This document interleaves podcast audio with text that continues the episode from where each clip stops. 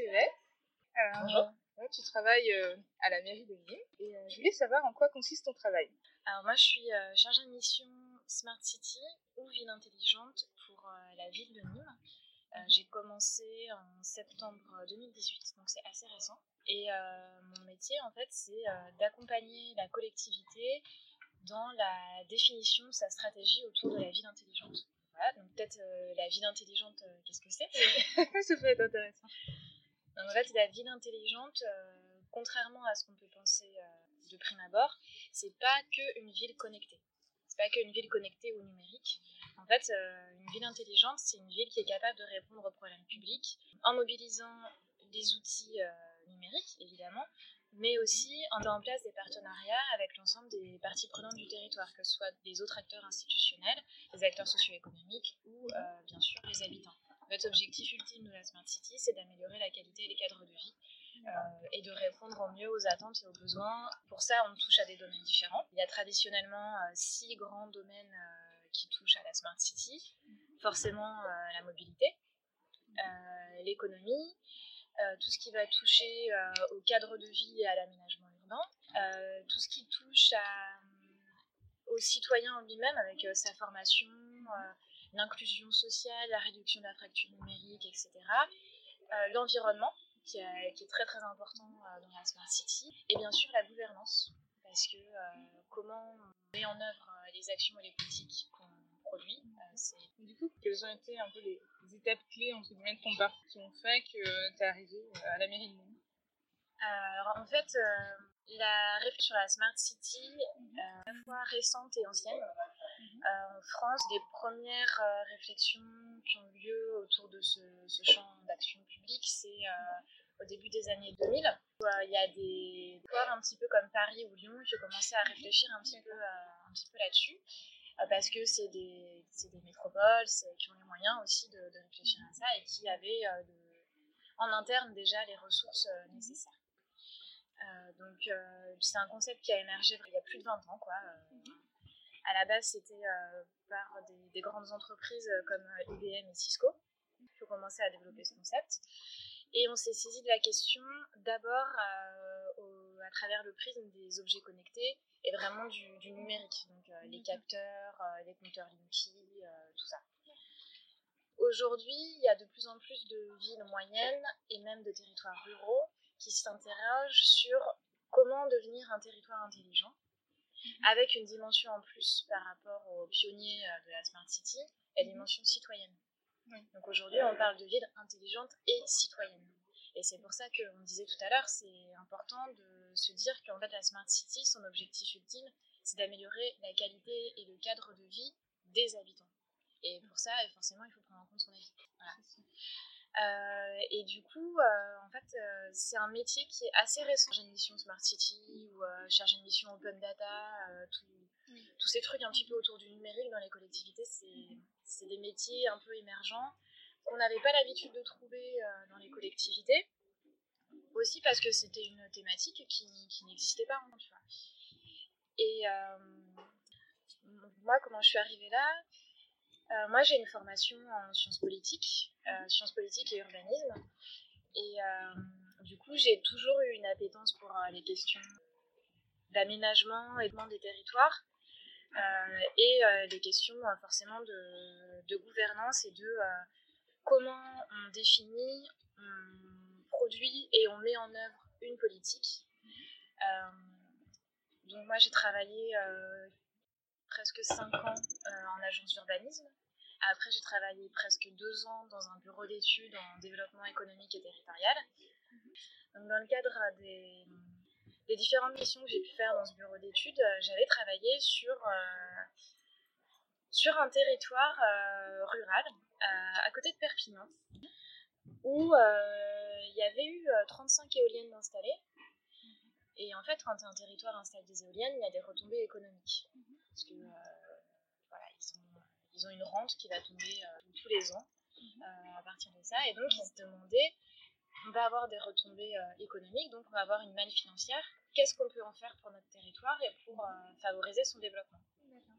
Et en fait, en travaillant avec euh, les collègues sur ce sujet, proposé de travailler sur le concept de territoire intelligent euh, en milieu rural, c'était supplémentaire parce que quand on parle de gens, il y a forcément la, la connectivité, le très haut débit qui rentre en compte. Et la métropole aussi qui va un peu de pair au plus souvent. Un peu voilà, donc c'était moi je m'étais déjà intéressée à la question quand j'étais en agence d'urbanisme et puis en fait là j'avais l'occasion de tester concrètement le concept et, euh, et, du coup, de proposer vraiment une stratégie euh, pour ce territoire avec un plan d'action euh, à plus ou moins long terme, la mise en place de partenariats, etc. Et, et, après, j'ai vu qu'à la mairie de Nîmes, on cherchait un, ou une chargée de mission ville intelligente. Et j'ai postulé parce que, parce que déjà, ça m'intéressait de travailler pour une collectivité. J'avais jamais travaillé euh, pour une collectivité en étant de l'intérieur. J'avais toujours travaillé en tant, dans une structure de conseil et d'accompagnement euh, des collectivités. Voilà. Euh, donc déjà travailler pour une collectivité de l'intérieur pour moi c'était intéressant. J'avais vraiment envie de, de, retourner à ce que j'avais connu au début de ma vie professionnelle qui était je travaille pour un territoire délimité que je connais très très bien et je connais les acteurs du territoire. Mhm. Donc ça, c'était important pour moi parce que je pense que pour, euh, pour servir les ambitions et mettre en place des politiques publiques adaptées au territoire, il mhm. faut absolument bien connaître son territoire et euh, les acteurs et son histoire, euh, ses, logiques propres. Ce qui est compliqué quand on travaille en bureau d'études parce qu'on est envoyé sur plein de territoires différents avec plein de missions différentes. Et puis surtout, moi, ce qui m'intéressait dans la ville intelligente à Nîmes, c'est que la vie intelligente, elle permet de brasser euh, tout un tas de questions et de problématiques euh, très variées. On va à la fois parler euh, de la formation, de l'attractivité, du tourisme, de l'adaptation du territoire au vieillissement, de la santé, de la préservation des ressources, de la mobilité, de l'adaptation du logement, etc. Donc tout ça, ce côté très foisonnant, en fait, moi c'est ça qui m'intéresse. C'est vraiment transdisciplinaire en fait, il n'y a pas vraiment un acteur ou un service qui doit être dédié à ça. Oui, et en fait c'est pour ça qu'en général, dans les collectivités, on n'a pas forcément un service ou euh, Smart City ou ville intelligente, c'est que euh, on a en général euh, un pilote, donc un, un, ou une chargée. Et après, on a des personnes dans les différentes directions, les différents services, qui vont être le contact privilégié de ce pilote. Ah, d'accord. Sur ces questions-là, en fait. Voilà. Et en fait, c'est comme ça que fonctionne la, pas mal de collectivités, parce que comme il faut quelqu'un qui est capable d'être curieux, et euh, de, balayer différentes thématiques sans être expert sur la question, parce qu'en fait, il y a des experts dans les services ou les directions. Mhm. Euh, l'importance du chargé de mission euh, Smart City, c'est d'être capable de faire le relais, le pont, de créer du sens, en fait, et de, de, se mettre un petit peu en surplomb pour avoir une vue globale et être capable de créer de, de, la cohérence et de faire en sorte que les différentes directions se parlent entre elles parce qu'aujourd'hui, les collectivités, elles ont tendance à, traditionnellement, hein, à, travailler en silo. A euh, la direction commerce, la direction voirie, la direction de la construction, etc., etc. Et ces différentes directions, elles ne se parlent pas beaucoup. Et traditionnellement, elles ne se parlent pas beaucoup. Sauf qu'aujourd'hui, euh, de plus en plus, euh, on travaille en mode projet avec les collectivités. Et un projet, nécessairement, il va toucher à différentes thématiques. Donc, on va devoir faire appel à à ces différents métiers en fait. Et donc on va créer une équipe un petit peu autour de ça. Et euh, la Smart City, c'est un peu ça. C'est un projet global, transversal, euh, qui doit euh, transcender un petit peu ces silos. Et c'est récent le mode projet dans les collectivités Tu c'est le fonctionnement un peu du design. Donc, Ça a émergé dans les années, années 2000, 2010 quand même, c'est depuis 10-15 ans. Après, quand tu regardes un petit peu le les modes de faire des collectivités, même dans les années 90, tu as, des collectivités qui travaillent en mode projet. D'accord. Donc euh, c'est c'est un nouveau mode de faire qui vient aussi un petit peu des logiques du privé, parce que euh, y a euh, les collectivités ont de plus en plus tendance à travailler un petit peu avec euh, les logiques du privé. En collectivité aussi, hein, il y a une logique euh, de, rentabilité, de performance, d'efficacité, etc. Et, euh, du coup, le mode projet, pour, beaucoup, est la façon de faire optimale pour atteindre les objectifs qu'on s'est fixés. C'est vraiment intéressant. je voulais revenir sur quelques petits éléments. Du coup, notamment, comment, comment tu fais, on va dire, pour arriver sur un nouveau territoire, acquérir suffisamment de connaissances sur ce territoire-là? Quelles sont peut-être tes méthodes?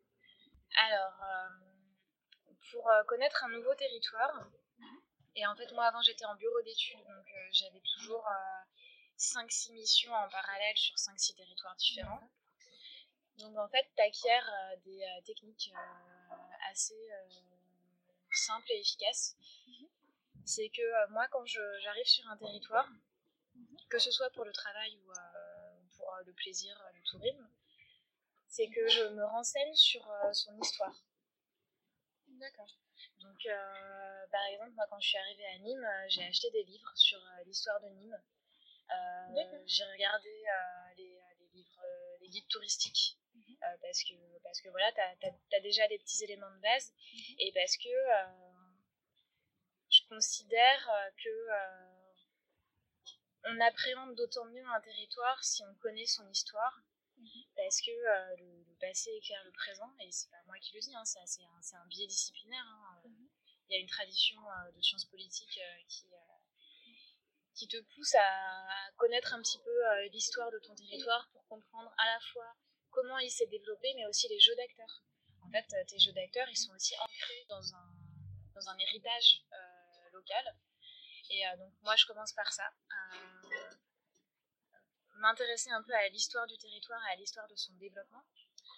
Euh, et après, j'essaye de trouver des études ou des rapports sur ce territoire pour avoir un petit peu une, une, vision de son évolution, dans des domaines spécifiques. Et pour ça, euh, soit tu peux regarder euh, des documents d'urbanisme, comme euh, mhm. le SCOT, parce que moi, ce qui m'intéresse, c'est le développement territorial, donc des documents d'urbanisme, ou alors, s'il y a une agence d'urbanisme, en fait, tu peux aller sur le site internet de l'agence d'urbanisme et là, tu peux récupérer tout un tas de, documents qui ont été produits et qui vont vraiment te donner une, une bonne vision de ton territoire parce que l'agence d'urbanisme, elle travaille sur un territoire délimité.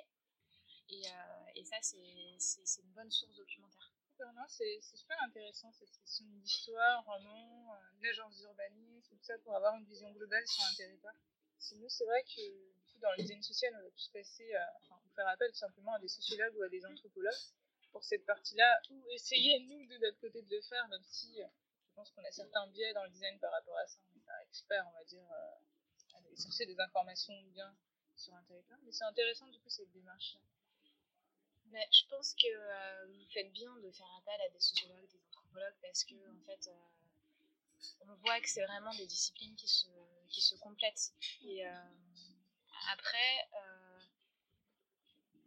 je pense que quel que soit son métier, sa discipline, ses compétences, la curiosité envers le territoire, elle est essentielle en fait pour, pour l'appréhender.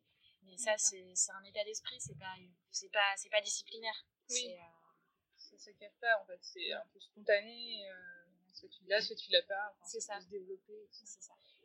comment tu fais toi pour nourrir ta curiosité pour un territoire euh, En fait, à partir du moment où euh, ton métier c'est de travailler sur le développement territorial et donc le développement de ce territoire dans toutes ses composantes, que tu sois agent d'une collectivité ou prestataire pour une collectivité, mhm ton rôle, c'est de travailler sur les politiques publiques à mettre en place en faveur des habitants.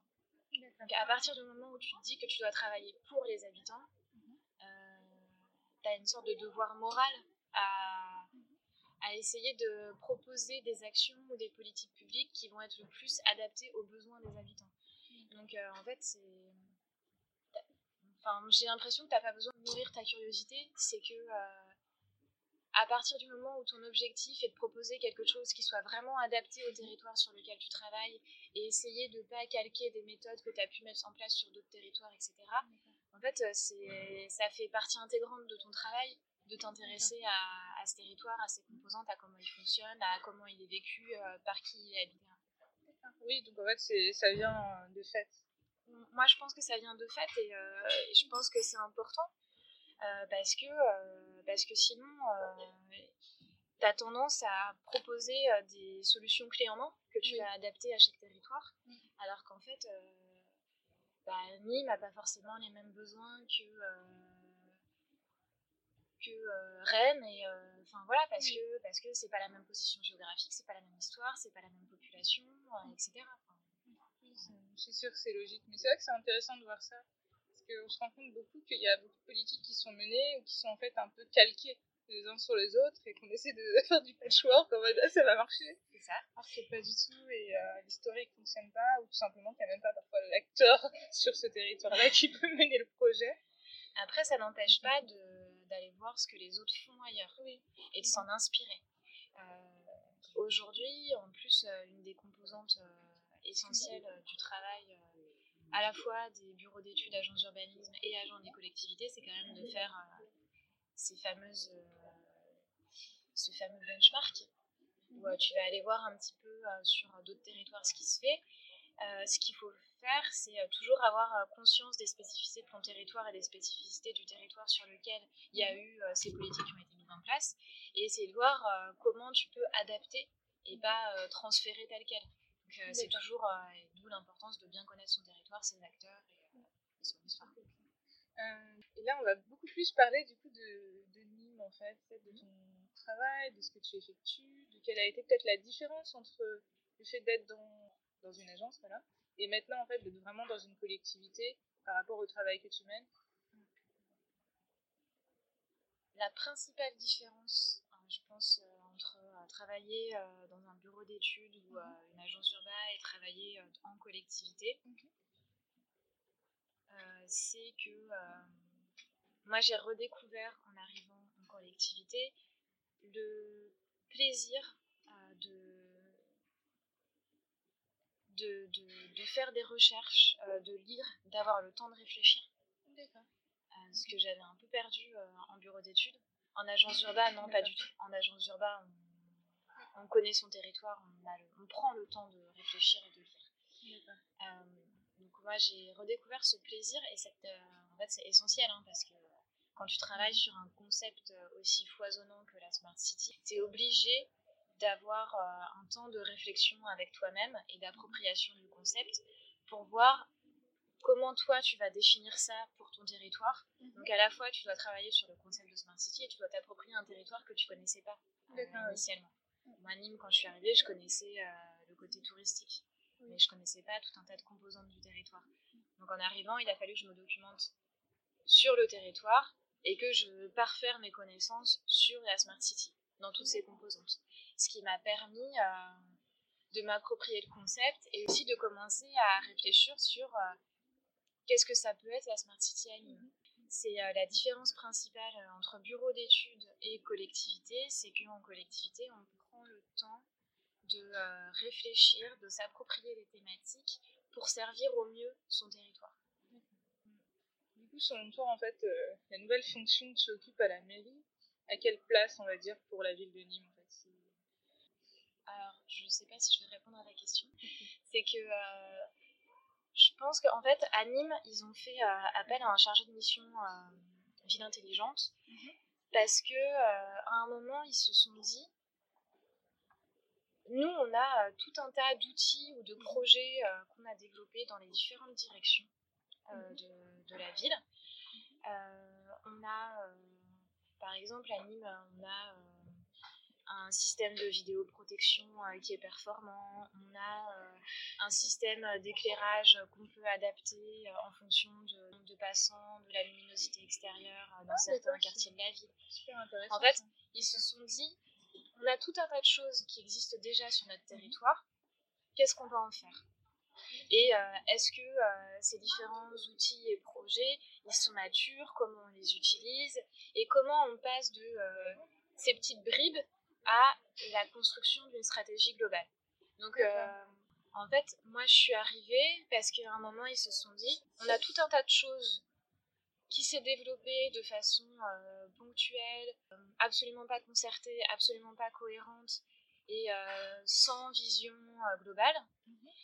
Maintenant, on va construire une vision globale en s'appuyant sur ce qu'on a déjà et du coup en définissant la stratégie en prenant appui sur ce qui existe déjà, donc mhm. un peu a posteriori, mais en essayant aussi d'avoir une vision euh, du futur du territoire. Donc euh, voilà, moi j'arrive un peu à ce moment-là où on se dit, on a tout un tas de choses et en fait, on pourrait se revendiquer ville intelligente parfois bien plus que certaines villes qui font pas mal de communication sur le fait que c'est des territoires intelligents. Mais nous, on n'en parle pas. nous, on n'a pas de stratégie cohérente, alors qu'en fait, on a plein de choses et qu'on pourrait, on pourrait vraiment communiquer là-dessus et montrer qu'en fait, on n'a pas à rougir. Quoi c'est super intéressant parce que c'est un peu comme certains euh, laboratoires d'innovation ou la recherche et développement qui mettent au point plein de petits trucs et d'un coup il faut leur trouver un peu un usage, une fonction. Et en fait euh, aujourd'hui tu as, des outils qui sont développés euh, à Nîmes qui sont utilisés par un service mhm. mais peut-être en fait cet outil on pourrait l'utiliser dans un autre service pour mettre en place une autre politique publique et que sauf que l'autre service il est peut-être pas au courant qu'il existe cet outil. Donc euh, voilà, c'est en fait mon rôle, ça va être un peu ça dans les mois à venir, c'est de euh, travailler avec l'ensemble des services euh, de la ville à, l'utilisation optimale des outils qu'on a déjà sur le territoire et à essayer de faire en sorte que les différentes directions, en fait, elles, communiquent entre elles et qu'on casse ce qu'on disait tout à l'heure, cette logique de silo. parce que dans Smart City, il y a Smart Gouvernance et, et c'est important de travailler en bonne intelligence avec l'ensemble des services. Parce que fait, euh, le chargé de mission Smart City, il est rien sans les services. Il ne fera pas la stratégie tout seul. Au contraire, euh, en fait, il va s'appuyer sur l'expertise des différents services parce que eux, ils ont une expertise métier que le chargé de mission Smart City n'a pas. Donc, euh, Tout est plus en fait dans la transversalité. C'est ça. Ce qui est intéressant, c'est que tu crées vraiment du lien à la fois avec ce qu'ils développent, avec les autres et on en avait parlé une fois, mais d'accompagnement ici au changement, au mode de, aux méthodes d'organisation, et en même temps un aspect très tourné vers le citoyen, la participation. Donc je trouve ça intéressant d'avoir les, deux aspects en même temps dans ton métier. Ouais, et euh, le côté transversal est euh, effectivement euh, essentiel, mhm. à la fois transversal en interne à la collectivité, donc entre les services, mhm. et à la fois transversal dans les thématiques et la réflexion à mener.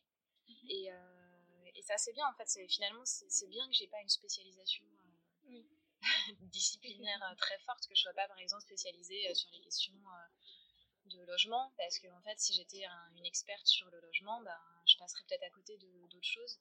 Donc finalement le, ma formation pluridisciplinaire est pas mal là-dessus. Et, après comme comme l'objectif des politiques publiques locales c'est quand même de servir le citoyen mhm forcément, il faut être à son écoute. Et pour être à son écoute, euh, il y a différents outils. C'est euh, mhm. soit on fait de la consultation, donc euh, ça c'est le classique, quoi. minimum. On fait de la consultation, on peut faire de la, de la concertation, on peut faire de la mhm. co-construction, on peut aller à lui avec des sondages, voilà, il y, y, a tout un tas d'outils.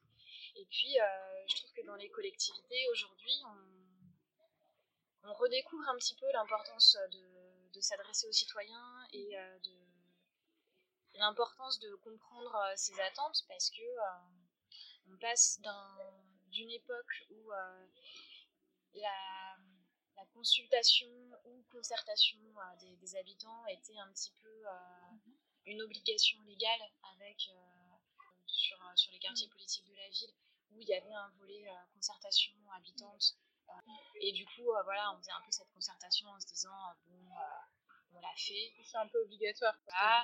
avec pas forcément beaucoup d'ambition et puis surtout un, a priori. Et quand je dis collectivité, c'est aussi les bureaux d'études qui organisaient cette concertation. voilà, c'est globalement, globalement, les acteurs étaient assez sceptiques sur l'intérêt de la concertation. Et je trouve qu'aujourd'hui, les, les, collectivités, elles redécouvrent l'importance et l'intérêt de, de, l'usager en fait mhm. et de, de celui qui, qui, vit la ville et qui fait la ville et euh, ça je trouve ça chouette parce que euh, ça ouvre tout un champ des possibles que euh, quand on est à l'intérieur de la collectivité ou quand on travaille pour la collectivité mhm. on ne se rend pas forcément compte parce que nous aussi on est habitué à, à notre mode de pensée à des, choses qui nous paraissent logiques à nous parce qu'on est, on est dedans et euh, on maîtrise euh, le, vocabulaire, on maîtrise euh, l'organisation, etc. ne sont pas évidentes en fait pour l'usager lambda. Et c'est important si on veut répondre à ses attentes, ses besoins, de, bah, de se mettre à sa place en fait et d'avoir une certaine empathie avec ça.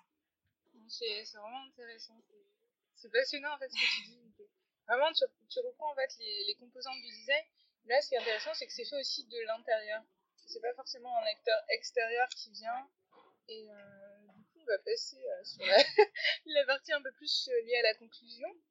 Et selon toi, en fait, qu'est-ce que tu penses en fait par rapport à la place du design social voilà, pour les collectivités? Quel est l'enjeu? Parce que ton métier se rapproche beaucoup de ça, mais en même temps, il est assez différent quand on regarde bien. Alors moi, je pense que c'est je pense que le design social a une place euh, importante euh, pour les collectivités aujourd'hui et je pense qu'on redécouvre euh, l'importance de cette discipline. Et je pense que ce qui est important dans le design social et dans les méthodes que vous utilisez, c'est que ça sert la collectivité à la fois en interne et en externe. en externe parce que ça permet justement de faire ce pont avec euh, l'usager, avec le citoyen, avec euh, des méthodes de concertation, co-construction un peu plus euh, fun et ludique hein, quand même que qu'on pouvait faire avant. ça permet de se mettre à la place de l'usager parce que il y a des méthodes d'animation, de, de, petits jeux, etc. qui qui forcent à l'empathie. Enfin, je sais pas si on peut dire ça comme ça, mais ça te force à te mettre à la place d'eux. Euh, et, ça, je trouve ça bien. Et je pense que ça sert en interne à la collectivité, euh, notamment euh, pour réfléchir à des nouveaux modes de faire, pour innover. Parce qu'aujourd'hui, les collectivités, elles doivent innover. Il y a, il y a une sorte d'injonction à l'innovation pour les collectivités parce que on a une réduction des finances publiques et ça c'est pas nouveau et ça risque de de s'aggraver parce que euh, s'il n'y a plus de taxes d'habitation, il y a une grande partie des ressources financières des collectivités qui disparaissent. Même si l'État dit qu'il va pallier euh, ce, ce manque, bah, il, va pallier, il va y pallier pendant combien d'années, on ne sait pas. C'est vrai, c'est un peu compliqué. Donc euh, aujourd'hui, en fait, ces collectivités, elles sont obligées d'innover. Et je pense que le, le, design social est un bon moyen de favoriser l'innovation en interne de euh, favoriser un petit peu euh, l'émulation et, de et justement aussi en forçant les différents services à travailler entre eux, en fait, le côté très transversal, permet euh, cette émulation. Et je pense que, que ça, c'est chouette parce qu'en plus, ça, le design social, pour moi, il peut aussi permettre d'accompagner au changement et d'accompagner les agents dans ces nouveaux modes de réflexion. Et, et ça me fait me soulever une question, mais je ne sais pas si, si tu pourras réellement y répondre. Mais du coup, actuellement, selon toi, quelle est la différence entre ce que toi tu fais et euh, ce qu'un designer fait? Par exemple, un designer social. Alors, je peux dire ce que moi je fais. Je pense que je suis pas. Euh, je pense que comme je suis pas designer sociale, euh, j'aurais du mal à expliquer en fait aussi bien que toi c'est quoi ton métier. Oui. Donc, ce que moi je fais en fait, mon rôle c'est de travailler sur euh, la définition d'une stratégie de développement territorial. D'accord. En fait, c'est ça mon rôle. Et euh, il se trouve que là, euh, je travaille sur une stratégie de développement territorial autour de la Smart City. Mhm. Mais avant, dans d'autres fonctions que j'ai pu avoir dans d'autres structures, mhm. j'ai pu travailler sur une stratégie de développement territorial autour de l'agriculture, autour de l'économie, autour euh, de plein de domaines différents. En fait, j'ai pu travailler sur une stratégie euh, de développement d'un quartier politique de la ville. Euh, voilà. Ah, Mais c'est le côté. moi, j'accompagne la collectivité à définir ses ambitions et ses objectifs de développement. Et une fois qu'on a, qu'on a défini bah, quelle, quelle, est l'ambition de la collectivité, quels sont mes objectifs? Et du coup à quels enjeux de développement pour mon territoire je veux répondre? là, on définit quelles actions pour répondre à ces enjeux. Et dans ces actions, on va définir ce qui va être à court, moyen ou long terme. Et en fonction des actions, on va définir aussi avec qui on va les mener, on a besoin de qui, de quel acteur, euh, voilà. Donc euh, c'est ça. Après, à toi de me dire euh, ce qui est ton métier. Non, mais du coup, je vois, je vois plus les différences. C'est qu'en fait, toi, tu interviens vraiment de façon globale, en fait, beaucoup plus large que le design. À part si on parle du design d'organisation, où là, on va un peu être euh, au même niveau, mais encore de façon très différente. c'est que toi, une fois que tu as établi la stratégie, nous, en fait, c'est ça qu'on a besoin d'avoir un, schéma un peu clair, parce que parfois, quand on va intervenir dans des collectivités, les objectifs sont pas forcément clairs. On avait déjà parlé de l'histoire de la piste cyclable, où euh, ça dépend, est-ce qu'on fait une piste cyclable pour améliorer la mobilité, ou est-ce qu'on la fait pour euh, inciter au sport C'est pas du tout les mêmes enjeux. Et, euh, et elle peut servir à tous ces enjeux. C'est ça, en fait. Voilà. Mais encore faut-il en être conscient. C'est ça. Voilà. Donc nous, en fait, on va intervenir après, plutôt, en fait au moment où une fois tu as un peu des objectifs clairs, on va arriver dans l'accompagnement et dans la construction de ce projet. Donc vraiment dans la phase où on va créer des idées, on est vraiment plus sur une démarche de, projet. Même si en fait par le projet on accompagne le changement, voilà. Mais on est vraiment sur, euh, on part d'un plan A, d'un problème par exemple, voir une piste cyclable, quels sont ses enjeux, et à la fin où on va aller jusqu'au prototypage, on va faire un, une sorte d'état, une sorte de maquette de, par exemple de la piste cyclable, tester, et vraiment la mettre en place en fait. On a un côté très euh, pratique en fait sur oui, le terrain. c'est très opérationnel. C'est ça. Alors, euh, ce, qui est, ce qui est bien, c'est que euh, du coup, ça, ça, se complète en fait. C'est ça en fait, voilà. Nos métiers mm. se, se, complètent et ça, ça rejoint tout l'intérêt que je voyais entre nos deux métiers. Mm. Ce qui est bien, c'est de avoir ta vision. Ça mm. fait penser que quand on est une collectivité et qu'on fait appel à des designers, il est important de ne pas se tromper sur euh, le moment euh, où on fait appel à eux.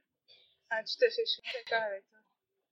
Là, tu touches vraiment un point qui est global, c'est que nous, en tant que designer, on va intervenir peut-être sur, allez, un an, c'est vraiment euh, un, bon, un bon marché, mais la plupart du temps, j'ai l'impression que c'est trois mois, six mois, c'est des périodes de temporalité hyper courtes sur un projet, souvent peut-être au début, au niveau du lancement, où parfois le projet est déjà là pour le rebooster, mais un projet peut durer un an, deux ans, trois ans, et là, ça pose vraiment des questions, en fait. Et s'il n'y a pas de stratégie globale, il y a un travail vraiment sur, dire, le transfert de méthodes pour que les agents puissent, en fait, s'en occuper après, tout le travail fait en amont ne sert à rien. Ouais, mais en fait, il y a différents problèmes dans ce que tu soulèves. C'est que, euh, déjà, pour une collectivité, faire appel à un prestataire, ça coûte cher, même, pour, euh, même pour trois mois. Mhm. Donc, euh, à partir du moment où on fait un contrat long ça coûte encore plus cher, mm.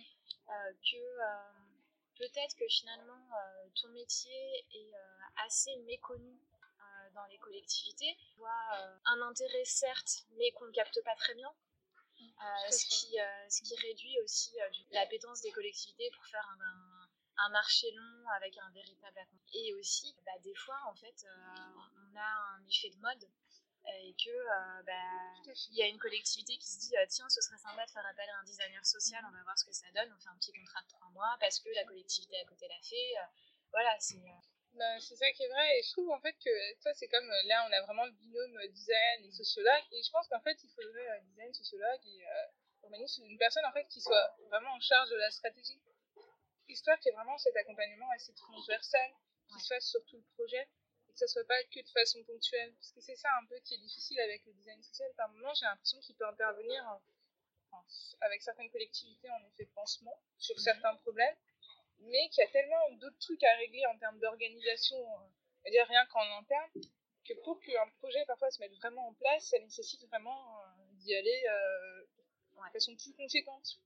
Après, tu sais, les, les collectivités, elles sont en pleine évolution. Euh, même au niveau organisationnel, au niveau euh, métier aussi. Euh, il y a des nouveaux métiers qui apparaissent, il y a il y a des métiers qu'on n'aurait jamais soupçonnés il y a quelques années dans les collectivités. Peut-être un jour, le designer social, il aura toute sa place dans une collectivité. Bah, il y en a quelques-uns, mais c'est un peu plus disparate. C'est que pour l'instant, il n'existe pas de fonction de poste très claire, on va dire, qui définit le designer comme étant faisant partie d'une collectivité. Ça n'empêche pas qu'il y en ait qui y soient, mais c'est des contractuels et euh, après, leur place, c'est beaucoup plus simple de les intégrer quand ils font partie d'un laboratoire d'innovation, tu vois. Et parce que je pense aussi que euh, ce qui est important dans votre métier, c'est euh, d'arriver avec un regard extérieur. Parce que si on veut faire évoluer les modes de faire, accompagner au changement, etc., il est parfois plus simple d'arriver en tant que prestataire extérieur. Parce que si on met un bon coup de pied dans la fourmilière ça passe mieux parce qu'on a été embauché pour ça que si on est un collègue en interne. T'as pas la même posture, t'as pas la même marge de manœuvre et euh, du coup tu peux pas agir de la même façon. Quand tu es en interne, il faut être beaucoup plus diplomate. Euh, voilà. Et, euh, c'est valable pour tout, hein, dans, ta vie comme dans ton métier, en fait. C'est vrai que c'est intéressant, vrai, cette position du design un peu extérieur. Et en même temps, quand on est à l'intérieur d'une collectivité, ça peut être très frustrant pour un designer. Toi, le designer, son dada, c'est de concevoir des choses, de créer, de c'est d'arriver d'une idée et de la faire aboutir assez rapidement, on va dire, sur le terrain, tandis que dans une collectivité, tu as des temps tellement longs parfois. Mais en fait, des tu t'épuises en fait euh, facilement. Tu as des temps de, de validation et, euh, et c'est normal. Hein. Oui, c'est faut, faut quand même faire attention à comment on dépense l'argent public. Effectivement. Surtout quand il se raréfie. Donc euh, voilà, c'est. Donc c'est normal, c'est normal que dans les collectivités, les temps, les temps soient rallongés parce qu'en fait, tu dois passer différentes strates de validation jusqu'à ce que ça arrive euh, vraiment au DGS, au maire qui vont trancher. Tu vois, donc euh, c'est important quand même. Euh. Peut-être que des fois il y a des temps qui peuvent se, se raccourcir, mais tu as, as, des choses qui sont un peu incompressibles. Fait, ce qui est compliqué, c'est pas forcément le temps de validation en lui-même, puisque ça c'est normal, mais c'est plus quand tu n'as pas un seul interlocuteur en fait dédié et que tu parles à 15 000 personnes et que les 15 000 personnes qui sont pas forcément la personne qui va valider réellement, tu dois essayer de leur demander leur accord, leur avis et que tu n'as pas une personne, euh, un peu comme ton métier, voilà, où on peut te parler directement et euh, tu sais que ça va avancer vu que tu as un interlocuteur spécifique sur le projet. Oui, et en même temps, euh, même si tu as un interlocuteur spécifique, cet interlocuteur spécifique agit de concert avec ses collègues. Oui. Mais par contre, effectivement, en tant que prestataire, tu peux avoir un interlocuteur qui se fait le relais. Est-ce que la décision n'appartiendra jamais euh, totalement Enfin, c'est normal, en fait, on travaille en équipe. Il faut toujours euh, penser collectif. Mais en fait, en collectivité, moi, je considère que tu travailles pour le bien commun et l'intérêt général. Donc si tu penses pas collectif, oui, là, tu passes à côté de quelque chose. Oui. Euh, du coup, pour euh, bon, mon avant-dernière question, ça serait, euh, du coup, on a vu vraiment les, on va dire, pas mal d'avantages en fait par rapport au métier que tu as et ta position actuelle. Et est-ce que tu as rencontré des difficultés peut-être dans ton métier ou peut-être des choses qui pour toi ont été difficiles en fait? Oui. alors ma première difficulté en fait, ça a été justement euh, ce dont on vient de parler, la, la question du temps. Oui. Euh, parce que en tant que, comme j'avais un passé de prestataire, j'avais pas forcément euh, pleinement conscience, même si j'avais pu le lire, l'étudier et, et, le vivre, mais de l'extérieur. De l'intérieur, les, les, questions de temps, de validation, de hiérarchie, etc., je j'y étais pas préparée. Et puis tu fais avec parce que c'est pas parce que euh, tu as lancé un truc qui doit être validé que tu peux pas avancer sur autre chose. Oui. Donc euh, c'est pas grave du tout. C'est une gestion du temps. Voilà. Euh, c'est juste qu'au lieu d'être toujours dans l'urgence et dans l'action, comme tu peux l'être en bureau d'études, mhm. bah, là tu proposes quelque chose qui va être discuté dans telle ou telle instance, qui sera validé ou pas, et entre-temps, toi, tu peux avancer sur un... Tu avances tes pions progressivement et différemment. Donc ça, euh, ça c'est pas mal. Après, euh, la difficulté euh, principale, c'est à la fois une difficulté et un avantage. Du, poste que je peux occuper, c'est que je suis rattachée à aucun service. donc je suis dans une direction générale. voilà. Cette direction générale, elle est divisée dans, dans, différents services. Et moi, en fait, je suis un peu un électron libre dans cette direction générale. Ce qui est super parce que du coup, euh, moi, je peux me balader euh, dans les différents services, à la fois de cette direction-là, mais aussi des autres directions. Et euh, c'est justement mon rôle, en fait, d'avoir ce côté transverse. Et en même temps, quand je, je rencontre des gens et que je dois expliquer qui je suis, ce que je fais, en fait, dans une collectivité, on est toujours identifié par rapport à son service et à sa direction. Donc cette logique de silo, en fait, elle est inscrite dans dans ton ADN, dans ton ADN d'agent, si tu veux. Et du coup, moi, je rentre dans aucune case. Ce qui est à la fois un avantage, parce que du coup, je, peux. Voilà, c'est l'objectif de ma mission. Donc, euh, c'est très bien, moi, ça me va bien. Euh, et en même temps, euh, quand tu dois te présenter, c'est un peu bizarre. c'est sûr, non. Voilà. Mais je pense qu'à terme, c'est un peu ma dernière question, c'est que je pense qu'à terme, les collectivités vont évoluer davantage dans ce sens et avoir davantage des personnes qui sont un peu plus en électronique avec des, positionnements plus transversaux. Il y en a de plus en plus. Hein. Je suis pas la seule hein, à, la mairie et je suis pas la seule. voilà, il y en a. Est-ce que tu voudrais nous partager des réflexions et des questionnements sur peut-être la place de ton futur métier ou des collectivités à dire quelque chose qui, sur lequel en fait tu aimerais vraiment réfléchir ou qui pour toi en fait a vraiment de l'importance? Notamment aux thématiques qu'on peut aborder dans la Smart City.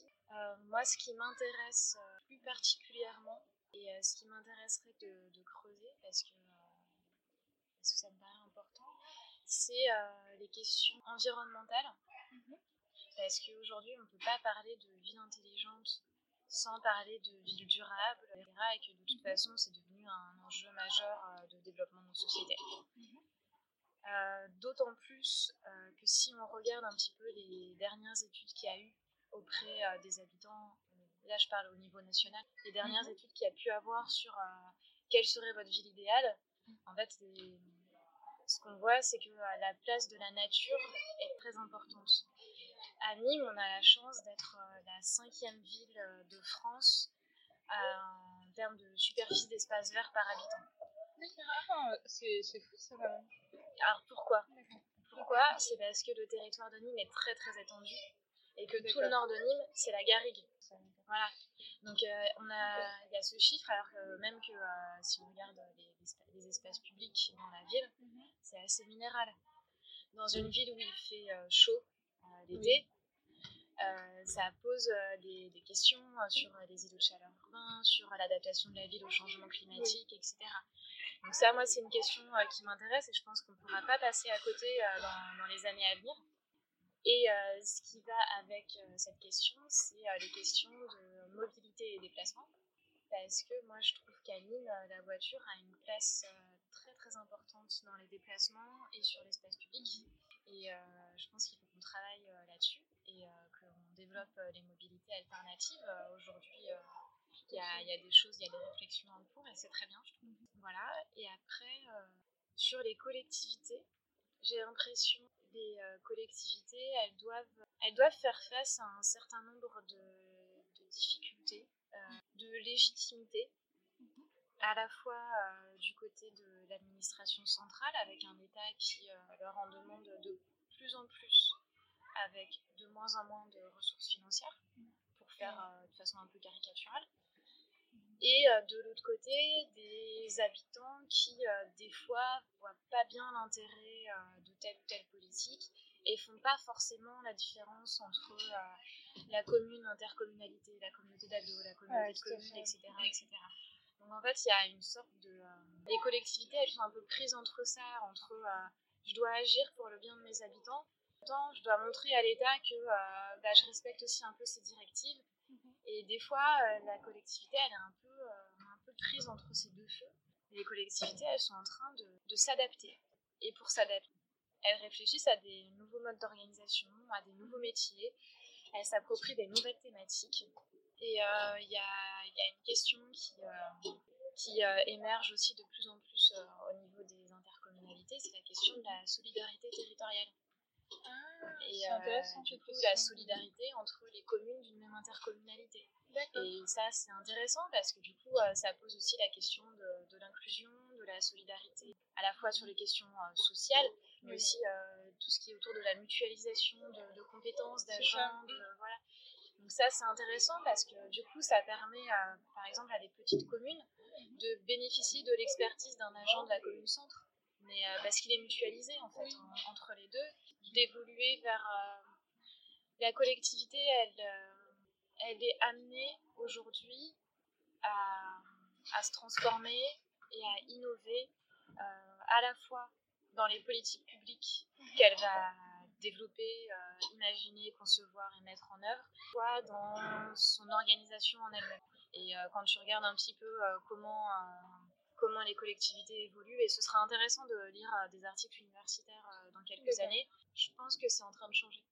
Et euh, cette image de, euh, des collectivités territoriales un, petit peu sclérosées qu'on peut avoir en tête à cause de discours un petit peu euh, alarmistes, et puis un petit peu, un petit peu anti-fonction publique territoriale et tout ça, je pense qu'il faut vraiment se dire que les collectivités aujourd'hui,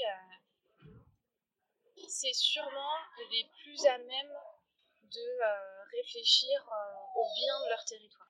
c'est vraiment intéressant de voir cette vision un peu sur bah, ton métier, la place, l'avenir en même temps des collectivités qui sont pas mal décriées. Ça n'engage que moi. Hein.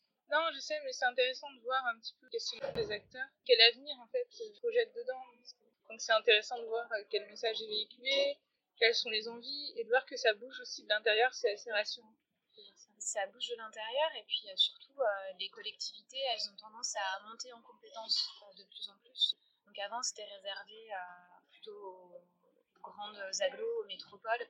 À Lyon, par exemple, tu as, un logiciel d'organisation qui, est, euh, qui danse, qui, euh, as, tout un tas de métiers dans la collectivité qui se sont développés bien avant que ça se développe dans des collectivités de taille euh, plus modeste. Mais ce qui est intéressant, c'est de voir qu'aujourd'hui, les villes moyennes, elles se mettent en ordre d'action et qu'elles y vont. Quoi. oui, ça se développe partout. C'est pas uniquement.